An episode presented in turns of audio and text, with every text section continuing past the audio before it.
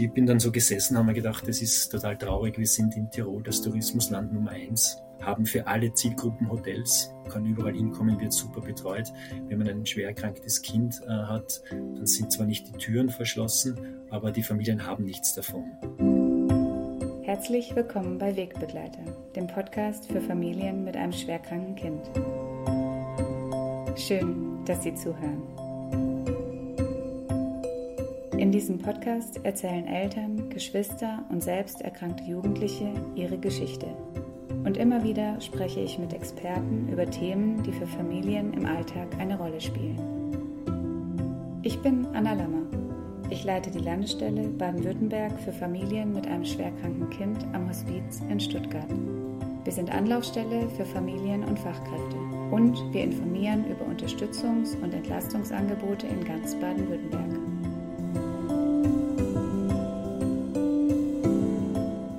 Manchmal tut es einfach nur gut, eine Stimme zu hören. Melden Sie sich. Wir freuen uns auf Sie. Bereits im letzten Beitrag haben wir Sie zur Teilnahme an einer kleinen Umfrage aufgerufen. Wir wollen wissen, wer sind die Menschen hinter den Hörerzahlen. Den Link zur Online-Umfrage finden Sie unter www.landstelle-bw-wegbegleiter.de und in den Show Notes. Am Ende können Sie, wenn Sie möchten, an einem kleinen Gewinnspiel teilnehmen. Wir verlosen Überraschungspakete und zwei Karten für ein VfB-Heimspiel. Die Gewinner werden im Januar 2022 von uns benachrichtigt. Vielen Dank für Ihre Unterstützung und nun lernen Sie meine heutigen Gäste kennen. Ich habe heute das erste Mal Gäste aus dem Ausland.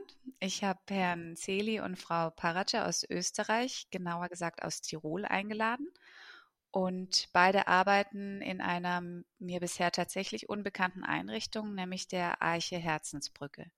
Und ja, was es mit dem Haus auf sich hat, darüber möchte ich heute mit den beiden sprechen.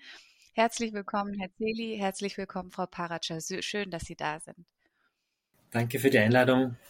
Vielen Dank für die Einladung. So gerne. Ja, wir stehen heute vor einer kleinen technischen Herausforderung. Wir sind uns online zugeschaltet. Das heißt, ähm, wir sehen uns nicht. Ich werde aber immer versuchen, Ihren Namen vor der Frage zu nennen, aber eben einfach für die Zuhörerinnen und Zuhörer, dass sie wissen, ähm, wie unsere Situation ist und eine verzögerte Reaktion hat also nichts mit Schüchternheit zu tun, sondern einfach, dass nur Unklarheit darüber besteht, wer jetzt antworten darf. Genau. Ich würde Ihre persönliche Vorstellung etwas nach hinten stellen und direkt einsteigen. Ähm, Herr Zeli, was ist die Arche Herzensbrücke? Also was verbirgt sich hinter dem Namen? Ja, also zuerst äh, möchte ich eine ganz kleine Richtigstellung machen. Das heißt dann Arche Herzensbrücken, eine Mehrzahl ah, ja, hinten. Ja, ja. Einfach, aber das ist ganz gut, dass das so ist, weil viele Leute Arche Herzensbrücke sagen. Äh, wir haben aber den Namen bewusst Herzensbrücken gewählt, weil einfach sehr viele Brücken gebaut werden äh, zu unserem Betreuerteam, zu unserem Pflegeteam, zu betroffenen Familien, zu Sponsoren, zu Unterstützern. Also es sind viele Brücken, äh, die Jahre Herzensbrücken ermöglichen. Wer sind wir? Wir sind einfach ein Rückzugsort auf Zeit für Familien mit schwer, chronisch oder unheilbar erkrankten Kindern. Das heißt, zu uns können Familien mit schwer erkrankten Kindern kommen, äh, eine Auszeit genießen, sich ein bisschen erholen, Kräfte sammeln und einfach einmal ein bisschen Luft schnappen. Sehr schön.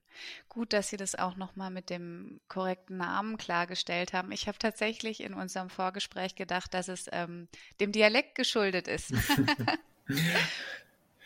Ein schönes Na. Bild mit den, mit den vielen Brücken, die Sie damit schlagen wollen. Ähm, Herr Zeli, welche Rolle oder welche Aufgaben haben Sie in dieser Einrichtung? Was ist Ihre Funktion? Ja, also ich bin einerseits einmal Obmann äh, des gemeinnützigen Vereins, der dieses Projekt trägt. Der Verein heißt Förderverein für Kinder- und Jugendhospizarbeit. Und ich bin Obmann dieses Vereins, habe diesen Verein 2011 gegründet und bin gleichzeitig auch Gründer und Initiator der Einrichtung Arche Herzensbrücken. Das sind meine beiden Funktionen in diesem Projekt. Äh, ich bin zuständig für Öffentlichkeitsarbeit, für Fundraising, für Koordination, für Netz, äh, Vernetzungsarbeit Also so ein bisschen ein Baby für alles, äh, außer für pflegerische Sachen und fachliche Koordinationsaufgaben. Das wäre dann die Aufgabe der Frau Paratscher. Genau, da wollte ich jetzt auch gerade überleiten. Frau Paratscher, was sind Ihre Aufgaben in der Arche? Äh, also ich bin äh, Krankenschwester, also Palliativschwester und äh, leite die, habe die pflegerische Leitung äh, während den Wochen, bin auch zuständig für die Planung gemeinsam in Hans Zierli für die Wochen, äh, bin die Nahtstelle zu den Familien, das heißt die ganzen Anmeldungen äh, von den Familien im Vorfeld, die Nachbetreuung der Familien auch während des Jahres, die laufen dann über mich. Ähm, ich habe im Vorfeld auch ein bisschen recherchiert und wenn ich ähm, gut recherchiert habe, dann ist diese Einrichtung etwas Einmaliges im deutschsprachigen Raum. Ähm, Herr Zeli, können Sie sich noch an den Moment erinnern, als Ihnen das erste Mal der Gedanke einer Einrichtung wie die Arche Herzensbrücken gekommen ist? Also wann und in welcher Situation war das? Ja, also diese Situation kann ich mich noch ganz gut erinnern. Das ist über zwölf Jahre her. Äh, da hat ein Freund meines Sohnes einen ganz schweren Skiunfall gehabt anlässlich des Skiclubs-Trainings äh, mit einem schweren Schädelhirntrauma, Aufenthalt in einer Intensivstation. Und ich habe dann eigentlich in der Familie so mitbekommen, was das heißt, wenn von einem Tag auf den anderen sich das komplette Leben umdreht durch so einen äh, schweren Unfall und durch mhm. all die Krankheitsbilder und, und ja, all die Einschränkungen, die dann da mit sich einhergehen. Die Mama hat müssen den Beruf aufgeben. Es waren finanzielle Engpässe.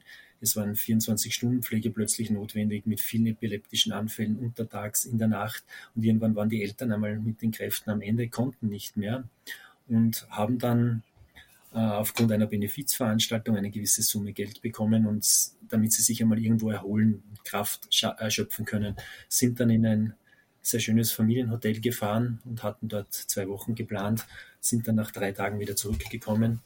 Und ich habe dann mit dem Papa gesprochen, sage du, warum bist du jetzt wieder da? Sagt er, naja, was soll ich mit meinem äh, Kind dort? Also keiner würde ihn auch nur fünf Minuten nehmen und betreuen. Er hat ständig epileptische Anfälle, keiner kann umgehen mit ihm. Mhm. Äh, da fahre ich lieber nach Hause und betreue ihn selber zu Hause. Da habe ich wenigstens die Oma und die Opa, die eine Stunde auf ihn aufpassen. Und ich bin dann so gesessen, haben mir gedacht, das ist total traurig. Wir sind in Tirol das Tourismusland Nummer eins, haben für alle Zielgruppen Hotels. Äh, ob das jetzt mit Tieren ist, ob das äh, Single ist, als Paare, mit Familien, man kann überall hinkommen, wird super betreut. Wenn man ein schwer erkranktes Kind äh, hat, dann sind zwar nicht die Türen verschlossen, aber die Familien haben nichts davon. Und ich habe dann mit meiner Frau gesprochen, die ein Hotel in Seefeld betreibt, ein kleines Familienhotel und habe sie gefragt, du könntest du dir vorstellen, dass wir als erstes Hotel im ganzen deutschsprachigen Raum äh, dieses Hotel aufmachen für Familien mit schwer erkrankten Kindern. Du äh, stellst die Infrastruktur, das Hotel, den Wellnessbereich, dein ganzes Know-how. Äh, ich gründe einen Verein, ich kümmere mich um das Team, ich schaue, dass ich Pflegekräfte habe, dass ich Therapeuten habe, dass ich äh, Freizeitangebote habe, dass ich psychosoziale Begleitung den Familien geben kann äh, ich sammle die Spenden, dass wir die Familien finanziell unterstützen können und wir werden daraus ein einzigartiges Projekt machen. Und so ist äh, Ache Herzensbrücken entstanden.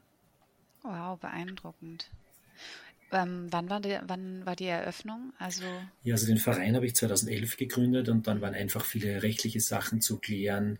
Äh, dann waren die ersten Spenden einmal zu sammeln, damit man Familien überhaupt einmal unterstützen kann. Und 2015 haben wir dann die ersten äh, Familien mit schwer erkrankten Kindern bei uns betreut und begleitet und stehen mittlerweile bei über 170 Familien, die bei uns in der Ache Herzensbrücken zu Gast waren. Mhm. Ähm, Herr Zelin, noch die Frage, was macht aus Ihrer Sicht die Arche aus? Also was ist das Besondere an Ihrem Haus? Ja, das Besondere ist sicher mal die Normalität, die die Familien bei uns erleben. Ja. Das heißt ja auch Ache Herzensbrücken ein Stück Normalität für Familien mit schwer erkrankten Kindern. Das heißt, der Hotelcharakter im Hintergrund, das ist einfach einzigartig. Ja. Die Familien fahren in keine Rehabklinik, die fahren in keine Pflegeeinrichtung, die fahren in kein Haus mit einem Heimcharakter, in keine Klinik, sondern äh, sie kommen in ein Hotel. Ja, und das mhm. ist einfach Normalität. Und aus den Rückmeldungen der Familien hören wir, dass sie sowas eigentlich noch nie irgendwo erlebt haben. Und gleichzeitig äh, verbringen sie die Wochen gemeinsam mit nicht betroffenen Familien unter einem Dach. Und das, glaube ich, macht uns zum jetzigen Zeitpunkt einzigartig. Das heißt, dass sowohl betroffene als auch nicht betroffene Familien äh, als ein Inklusionsprojekt gemeinsam unter einem Dach äh, ihre Auszeit verbringen, Barrieren im Kopf abgebaut werden und einfach ein Miteinander auch gefördert wird. Mhm. Ähm, Frau Paratscher, können Sie ein bisschen über die Reaktionen der Familien erzählen, wenn sie das erste Mal zu Ihnen kommen? Sie sind ja ganz nah an den Familien, an den Gästen. Ähm, was erleben Sie da so? Also wir haben die Erfahrung gemacht, dass viele, wenn sie sich zum ersten Mal anmelden, dass sie gar nicht wissen, was, auf, was da auf sie zukommt. Wir schneiden das Projekt diese Woche ja individuell auf die Bedürfnisse der Familien an, machen auch diese Planung in diesem Sinne und wenn sie ankommen, sind, also ist für mich immer sehr spannend, den Gesichtsausdruck der Familien zu sehen. Also, Entschuldigung, Krebs ist am Anfang auch, mhm. äh, ja, müde. Der Gesichtsausdruck, äh, sie sind einfach äh, mit den Kräften so ziemlich am Ende, also viele Familien. Und das Erstaunte, wenn wir sie dann schon mit Namen begrüßen, das ist für die Familien ganz wichtig. Mhm das ist eine schöne Reaktion von den Kindern. Äh, die sind immer erstaunt, warum kennen die meinen Namen und wissen, wie wir aussehen, weil wir im Vorfeld einfach viele Informationen benötigen, um diese Woche dann auch individuell zu planen. Und der Verlauf ist dann am Ende gehen sie ganz anders. Sie, sie blühen wieder auf, sie haben wieder Lachen im Gesicht, sie haben wieder Energie, allein schon an der Körperhaltung merkt man das sie freuen sich äh, und äh, fragen uns auch beim Abschied schon, ob sie wiederkommen dürfen. Also mhm. das ist so die Hauptreaktion von den Familien. Das schönste Feedback für uns, muss ich sagen. Sehr schön, das glaube ich, ja. Ja. Ähm, Frau Paratscher, auch Familien mit Kindern, die einen sehr, sehr hohen und aufwendigen Pflegebedarf haben, können ja auch zu Ihnen in die Arche, Arche Herzensbrücke ja. kommen. Ähm, wie vers äh, versichern Sie oder wie sichern Sie die Versorgung dieser Kinder? Also die Familien wissen, dass wir vor Ort keinen Arzt haben. Also wir mhm. sind ein Hotel. Wir haben einen Arzt im Hintergrund. Wir haben die Kinderklinik Innsbruck äh, im Hintergrund. Wenn jetzt äh, irgendwas Dramatisches vorfallen sollte, dass ein stationärer Aufenthalt notwendig wäre. Äh, wir planen im Vorfeld die pflegerische Versorgung die medizinische Versorgung. Die Eltern bringen teilweise, wenn individuelle äh, Geräte notwendig sind, bringen diese mit. Wir haben einen Notfallplan, den wir erstellen. Gerade bei palliativen Kindern wird das im Vorfeld ganz klar äh, ausgesprochen, was wird gemacht, was nicht. Mhm. Das heißt, also wir so machen auch Notfallplanung. Äh, richtig. okay. Mhm. Genau. Wir machen auch Ausflüge, wo man dann, wo es passieren kann, dass man äh, zwei Amperbeutel im Rucksack haben, weil es notwendig mhm. ist. Also es wird immer individuell angepasst, aber wir versuchen die Sicherheit so, also die Planung im Vorfeld schon so groß wie möglich zu machen. Mhm. Ähm, Frau Parate, wie viele Familien können Sie aufnehmen? Also wir nehmen äh, normalerweise, sage jetzt einmal, wenn nicht Corona ist, äh, vier Familien mit betroffenen Kindern gleichzeitig. Mhm. Äh, manchmal sind auch zwei Kinder betroffen in einer Familie, das kann auch sein. Und das andere sind Urlaubsgäste aus aller Welt. Okay. Das heißt, Sie haben wie viele Zimmer dann insgesamt? Äh, insgesamt im Haus sind also, sech, äh, generell 16 Zimmer, äh, aber wir haben, wie gesagt, äh, vier Familien da ist es oft nötig, dass wir ein zweites Zimmer dazu brauchen, weil die Eltern nicht schlafen können oder die Geschwisterkinder schon größer sind. Das ist ja familiengrößenabhängig. Es hat ja nicht jeder nur ein Kind, sondern es sind ja die Geschwisterkinder auch mit. Und je nachdem, wie viel Anzahl das wir dann brauchen, benötigen wir dann auch ein Zimmer. Ähm, mich würde noch interessieren, wie die Familien, die, also es ist ja ein Familienhotel, wenn ich es richtig verstanden habe. Ja. Wie reagieren die Familien, wenn, also Familien ohne ähm, ohne ein Kind, das eine schwere Erkrankung oder Behinderung hat, wissen die dann, wenn sie sich bei Ihnen melden und anrufen, ähm, dass Sie eben dieses besondere Haus sind? Wie sind da die Reaktionen? Also die Familien wissen es nicht und das läuft äh, normal über das Hotel, also über die Doris. Äh, und die werden im Vorfeld nicht informiert. Mhm. Äh, die Reaktionen sind bis jetzt sehr positiv gewesen. Wir muss aber dazu sagen, wir sprechen sehr viel mit den anderen Gästen. Die sehen das ja, wir verstecken unsere Familien ja nicht, sondern wir sind ja im Leben, also im Hotel mittendrin. Und äh, da kommen oft Fragen. Und ich glaube, das ist auch ein großer Bereich für, von uns, dass man einfach äh, die Informationen gibt, dass man die Fragen beantwortet und wir versuchen sie mit einzubinden. Es sind da Familien da, die was auch Kinder haben, die spielen dann mit unseren Kindern.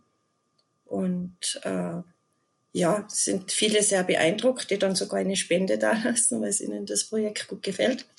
Also von daher eigentlich positive Reaktionen. Schön. Und Frau Paracha, können Sie noch ein bisschen über die, die Angebote erzählen, die die Familien erwarten, wenn sie bei Ihnen im Hotel ihren Urlaub machen? Also die Angebote haben wir so gegliedert, das war für uns sehr wichtig, dass sie, dass sie das nicht, sie können alles in Anspruch nehmen, müssen aber nichts in Anspruch nehmen. Das ist immer zielabhängig von der jeweiligen Familie. Und deshalb haben wir entschieden, wir bieten ihnen äh, Möglichkeiten, in Therapien hineinzuschnuppern, die sie vielleicht zu Hause nicht haben, also keine Ergo-Physio-Logotherapie, sondern äh, wir bieten äh, tiergestützte Therapie mit einem Therapiehund oder mit einem Therapiepferd. Wir, sie haben die Möglichkeit, äh, eine Mal- oder Kunsttherapieeinheit in Anspruch zu nehmen. Wir arbeiten im energetischen Bereich mit ihnen, mit Therapeutik Touch oder Kinesiologie. Mhm. Ähm, Klang, Klang mit Klangmassagen, Einheiten können sie wählen. Also das können sie alles im Vorfeld anhand von unseren Anamnesebogen aussuchen. Und zwar nicht mhm. nur für das erkrankte Kind, sondern auch für die Geschwisterkinder. Die können das genauso in Anspruch nehmen. Und die Eltern bekommen Massagen, äh, dass sie mal wieder im Körper ein bisschen spüren oder, oder eben auch Energieeinheiten mit Klang, Kristallklang-Einheiten. Was wir jetzt neu haben, wir haben ein Angebot jetzt, wo die Eltern in einem Operationshotel äh, eine Kosmetikbehandlung in Anspruch nehmen können. Von, mhm. Können sie wählen von Fußpflege mit Nagellack bis zu Friseur, äh, oder ayurvedische Behandlung, um ihnen einfach einmal das Gefühl wiederzugeben, Frau zu sein, weil das natürlich im Alltag immer zurückstecken muss und da ist man einfach funktionierende Mama und ja. das äh, freut die Familien sehr und das ist jetzt für uns ganz toll, dass wir dieses Angebot jetzt bekommen haben. Ja. Schön, kann ich mir gut vorstellen. Ja.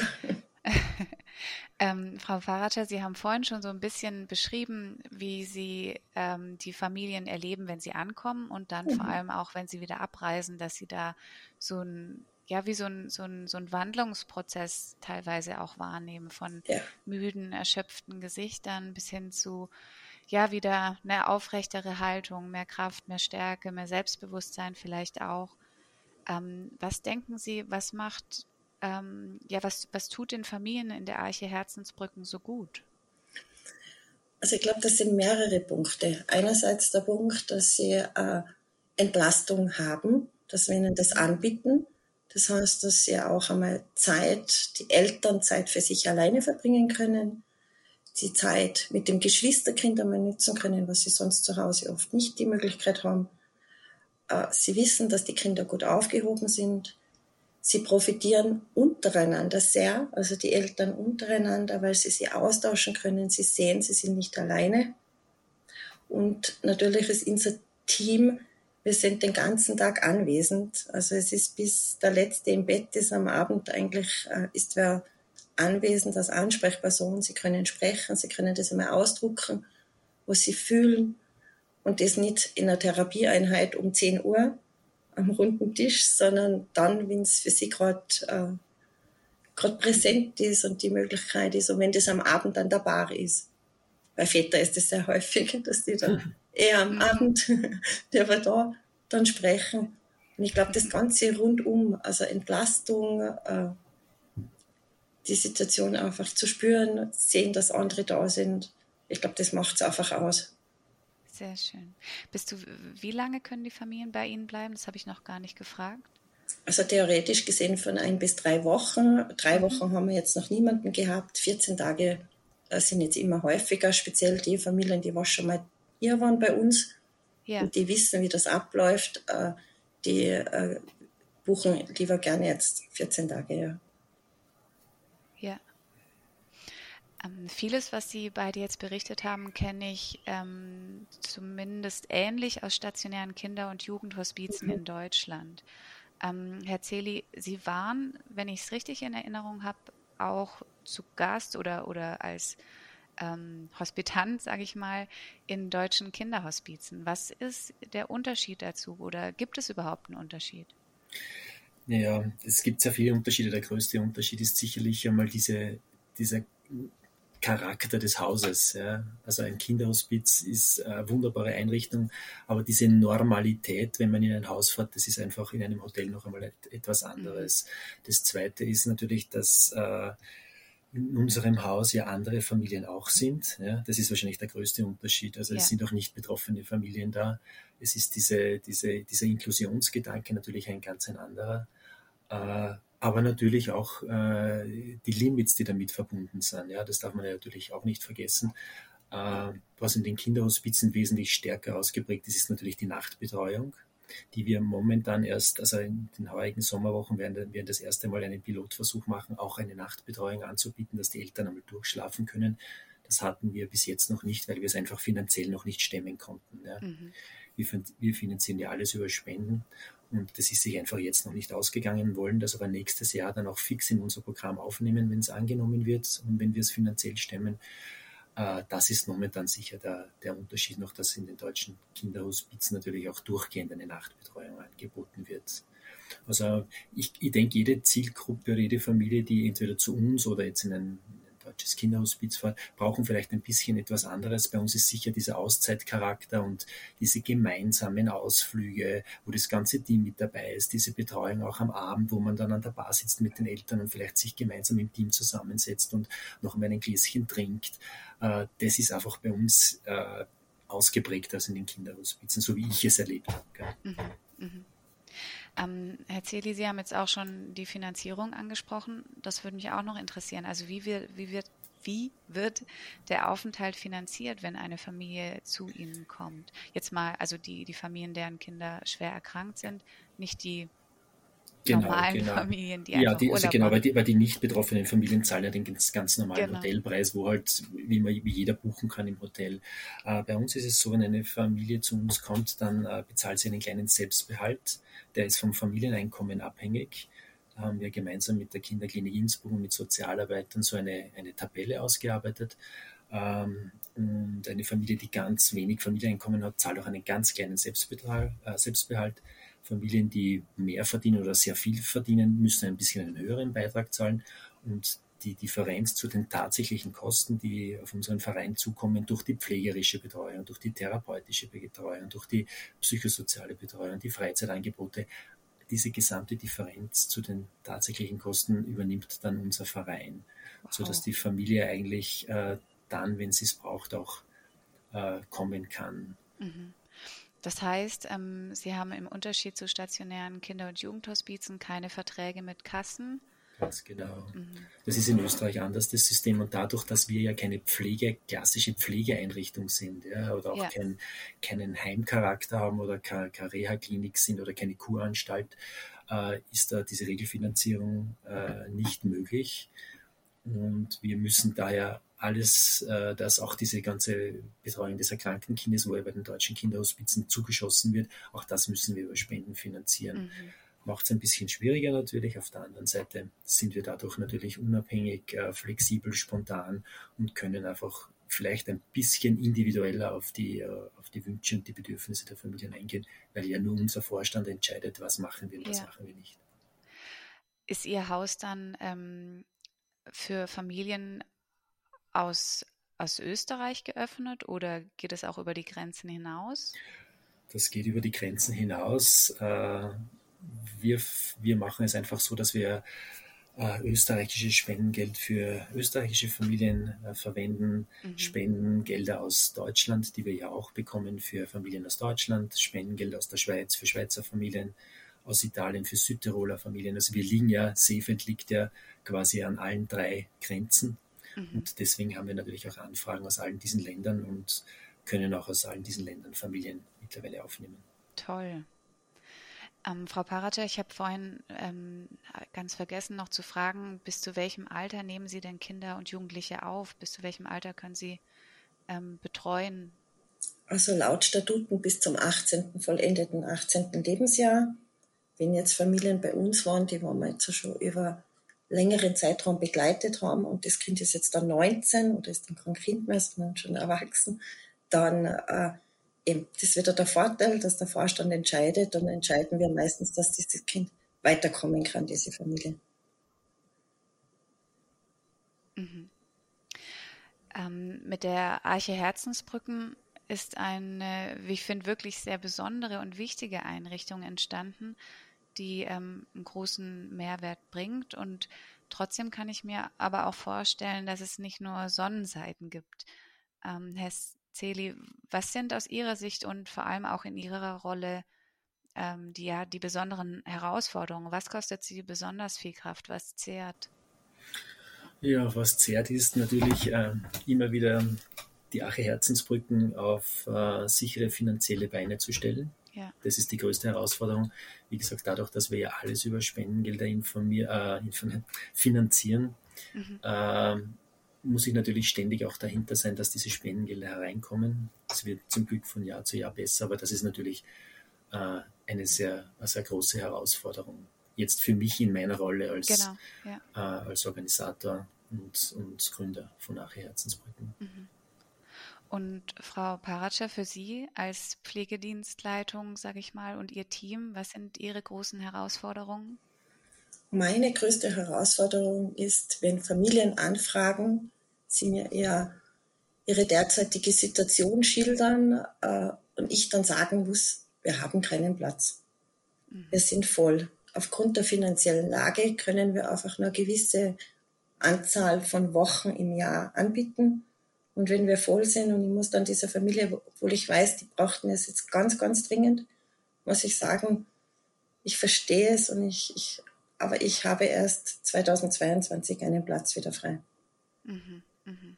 Ja, das glaube ich. Ja, das ist das Schlimmste. Mhm. Ja, und trotzdem bleiben Sie beide ja motiviert und sind ja. auch begeistert und überzeugt von dem, was Sie tun.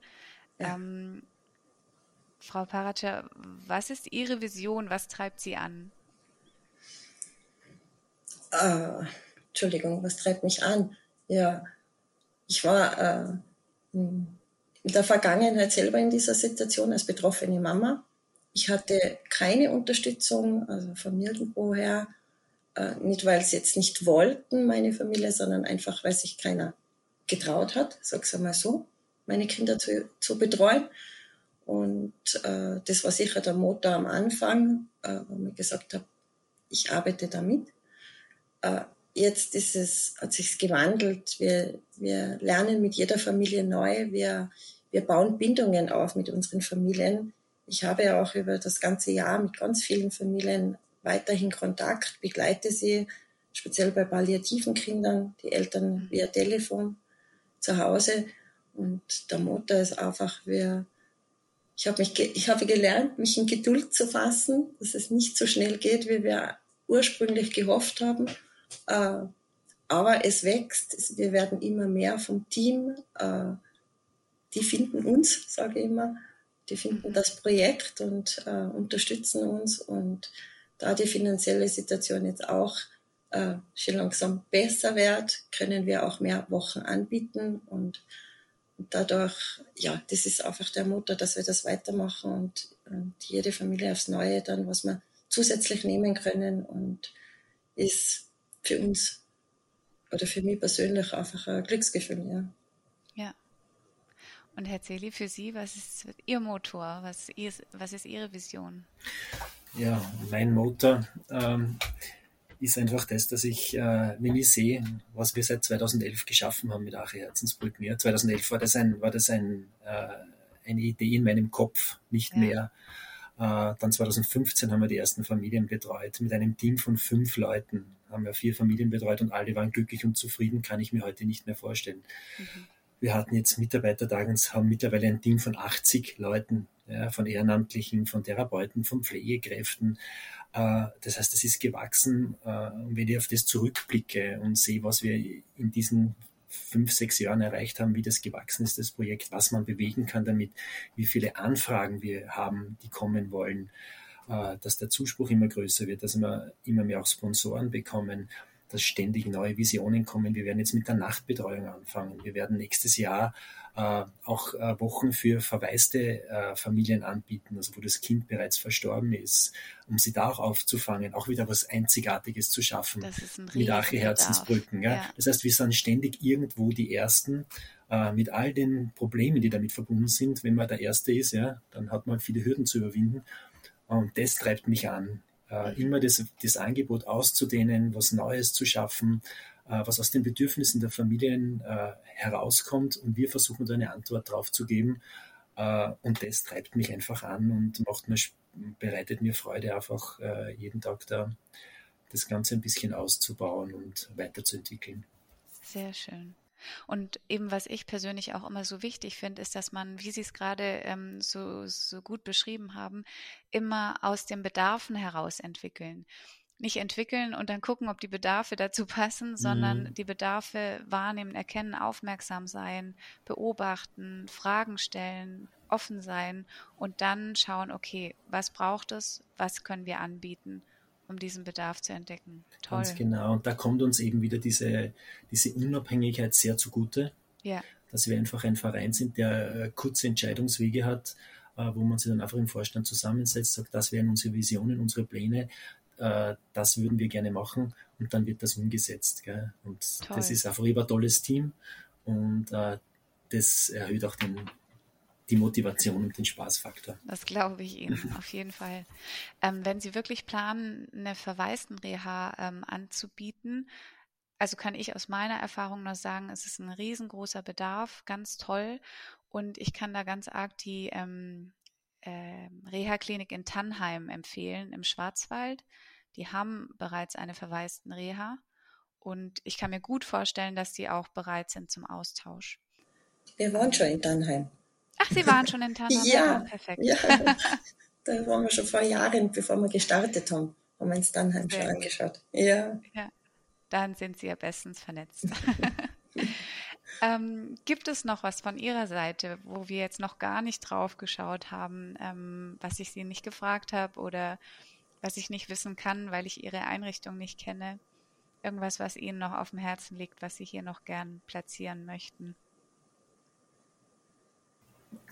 Na, von meiner Seite ist eigentlich äh, sehr, sehr viel gefragt worden und unser Projekt, glaube ich, recht gut äh, beleuchtet und, und vorgestellt worden. Ja. ja. Danke. Das ist ein großes Danke, dass Sie das bringen. Ja. Sehr, sehr gerne. Ich bedanke mich auch ganz, ganz herzlich für das Gespräch und ähm, ja, dass Sie Ihr ganz besonderes Haus vorgestellt haben. Ich finde, es kam wirklich eine, eine Wärme rüber, eine Gemütlichkeit, ein Gefühl von Erholung und Urlaub. Und ähm, für mich ist Tirol sowieso auch immer verbunden mit Urlaubsgefühlen. Und ich verlinke natürlich Ihre Seite, die Website bei uns auf der Homepage und auch ähm, im Podcast. Und ja, auch liebe Zuhörerinnen, liebe Zuhörer, nutzen Sie gerne auch die Kommentarfunktion unter den Beiträgen bei uns auf der Website. Was sind Ihre Gedanken? Ähm, würden Sie selber auch in die Arche Herzensbrücken fahren? Und ja, was geht Ihnen durch den Kopf? Schreiben Sie uns, wir freuen uns. Und genau, vielleicht machen Sie nächstes Jahr Urlaub in Tirol. Ja, vielen Dank. Ja, und wenn Sie, liebe Hörerinnen, liebe Hörer, eigene Ideen oder Themenvorschläge für neue Beiträge haben oder vielleicht auch selbst einmal Gast im Podcast Wegbegleiter sein möchten, dann schreiben Sie uns oder rufen Sie uns einfach an. Alle Kontaktdaten finden Sie in den Show Notes oder unter www.landestelle-bw-wegbegleiter.de. Ich freue mich jetzt schon auf die nächste Folge und vielleicht lernen auch wir uns bald kennen. Ich freue mich auf Sie. Bis zum nächsten Mal. Ihre Anna Lammer.